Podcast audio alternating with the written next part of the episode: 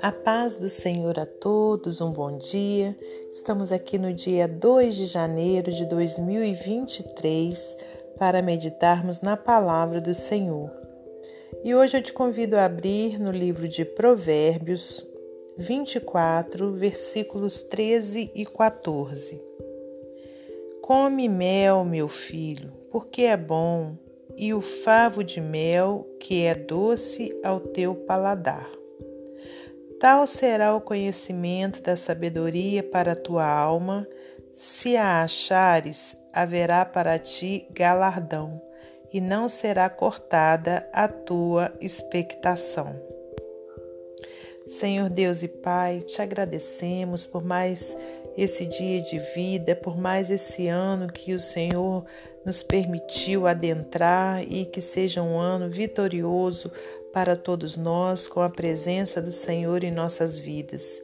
Pai querido, nessa hora eu te peço que me use como instrumento seu para trazer a sua palavra, que não saia dos meus lábios nenhuma palavra que não venha de ti. Peço-te em especial uma bênção para a vida de cada um ouvinte, que eles possam receber de ti meu Pai, aquilo que eles estão necessitando, que eles possam serem fortalecidos pelo poder da tua palavra. E é em nome de Jesus Cristo que nós oramos e te agradecemos. Amém. Meus amados irmãos, minhas amadas irmãs, é com muita alegria que estamos aqui para mais um dia e para mais um ano na presença do Senhor. É, é motivo de nós glorificarmos a Deus por por estarmos tendo essa maravilhosa oportunidade. De repente você não está num dia muito bom, de repente você pode se encontrar enfermo ou com alguma outra dificuldade, mas que você seja né, re renovado pelo Senhor nesse momento, que você possa crer que Deus está contigo, te protegendo e que Ele quer o melhor para você em nome de Jesus e que Ele possa trazer aquilo que você está precisando em nome de Jesus, né? segundo a sua vontade, a sua soberana vontade. A Bíblia diz que a vontade de Deus ela é boa, ela é perfeita, né? E ela é agradável. Muitas vezes a gente pede ao Senhor alguma coisa e a gente não recebe. E por que isso? É porque a gente pediu mal, né? A gente pediu coisas que não, não serão para o nosso bem. Então é por isso que a gente não recebe. Agora, quando a gente pede algo a Deus, que é segundo a sua vontade, a gente vai receber no tempo de Deus, a vitória vai chegar. Amém? Hoje, então, a gente tem aqui uma passagem dois versículos apenas. É, o primeiro versículo fala da doçura do mel, né? E aqui diz: Olha, come mel, meu filho, porque é bom, e o favo de mel, que é doce ao teu paladar. Aleluias, né? Então, é um versículo, né, que traz uma ilustração é, para de uma, aliás, né, traz uma ilustração para poder é, nos fazer entender uma mensagem. Logo na sequência, vem falando sobre a sabedoria. Né? Então, quer dizer, da mesma forma que o mel é doce ao nosso paladar, a sabedoria traz benefícios para nós é, é, é, como, é, como que eu posso dizer?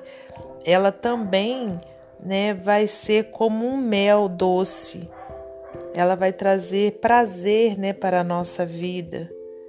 Ela vai trazer benefícios para nós. A gente sabe que o mel é, ele é natural, ele é algo natural, então ele, ele favorece, né? Quando a gente vai preparar um xarope caseiro, se a gente colocar mel, a gente sabe que as propriedades que existem ali no mel vão fazer com que a gente tenha saúde melhorada, né? Então, o Senhor usou ali o sábio Salomão para fazer essa comparação. da sabedoria com a doçura do mel. Né? Então, os benefícios que o mel traz para a nossa vida, não só pelo sabor, mas pelas suas propriedades medicinais, a sabedoria também traz. Né? Porque quando a gente tem sabedoria, e o que é a sabedoria?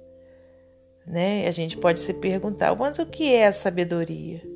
Sabedoria é a gente conhecer algo né, de uma forma é, aprofundada e não só conhecer, mas a gente saber empregar aquele conhecimento na nossa vida cotidiana, nas nossas ações, nas nossas atitudes, em toda nossa em nosso proceder. Então, é a gente ter aquele conhecimento e com sabedoria a gente, é, aliás, né? Através daquele conhecimento, a gente empregá-lo na nossa vida. Por isso que a gente deve sempre pedir a Deus sabedoria, né? Para a gente poder é, agir da forma correta. Não adianta, por exemplo, eu saber preparar um determinado prato culinário. Vamos, vamos, é, vamos dizer assim, que eu tenha o conhecimento de como preparar um bolo caseiro. Né? Eu tenho conhecimento, eu tenho ali a receita escrita numa folha ou através né, da, da internet, eu tenho a receita daquele bolo caseiro. Mas não adianta eu ter a receita e eu não ter, eu não saber como colocar os ingredientes ali, a hora certa de eu colocar o ingrediente, é, o, o tempo certo que eu devo deixá-lo no forno. Não adianta eu eu estar tá com toda aquela receita escrita, mas eu não saber como bater o bolo, como mexer, misturar os ingredientes.